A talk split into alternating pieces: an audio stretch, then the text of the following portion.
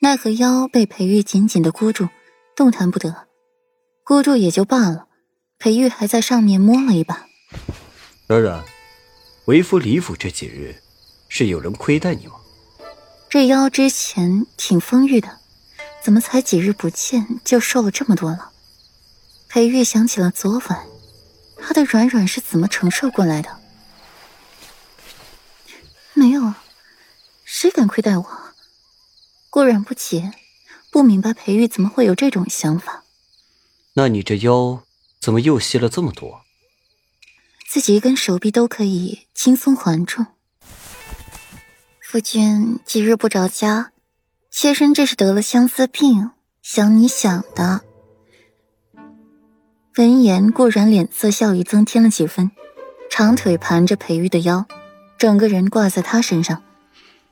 裴玉也顺势搂住了顾然，将他抱在了怀里。等为夫忙完了，日日陪你，如何？陪我？醉翁之意不在酒吧？是想陪我呢，还是陪江叔？顾然凤眸上挑。语气带着丝丝的嘲讽：“夫君，御花园的一出英雄救美的戏码，着实精彩。”顾阮眉眼微凛，想起了隔壁院还住着一个被自己夫君惦记的女人，顾阮心底着实不舒服。为夫那日可是见软软对为夫视而不见，潇洒的扭头走了，你这不是把自己的夫君？往别的女人身上推吗？裴玉眉眼含笑，江叔，他只是错愕，有一个人和母妃容貌气质相似。当初和顾然走在一起，也是因为他的温婉之礼像极了母妃。可是到最后，竟是自己先沉沦了，而那个女人还清醒理智的站在了岸上，站在最安全的位置。软软。你这娇脾气，为夫真想知道是谁给你惯的。真是让为夫又爱又恨。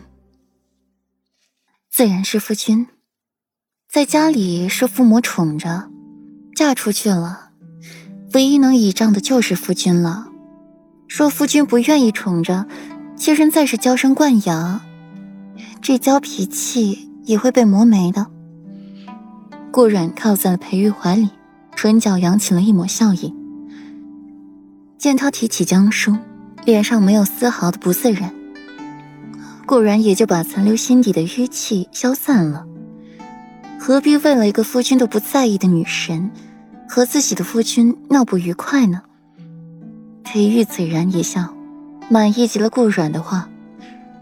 照他这么说，这娇脾气倒真是自己宠出来的。不过，倒真是愿意宠他呢。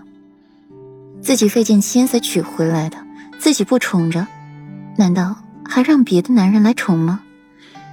如他说的那般，自家夫君生的肤白腿长、俊美无双，还这般宠着他，不让人喜欢都不行。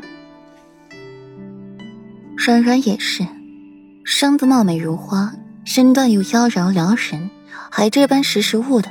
不让人宠着都不行。夫人娶回家来就是用来宠的。顾软满意一笑，往美人榻那边一看，天色已然大亮，连从裴玉的身上下来，腰却被紧紧的箍住，动弹不得。松手！随着顾然一声不耐烦的松手，房间里弥漫的温情暧昧的气息瞬间消失不见。抱得好好的。松什么手？不松。裴玉眉心一折，不理解女人的变化怎么这么快。天亮了好吗？夫君，你也知道的，女人嘛，有些时候发起疯来都是不管不顾的。你最好把西院里的女人给我解决了，要不然就委屈夫君睡书房了。什么时候那女人解决了？再回主屋，顾然脑子灵光一闪，语重心长的拍拍裴玉的肩膀，凤眸里承载着满满的笑意。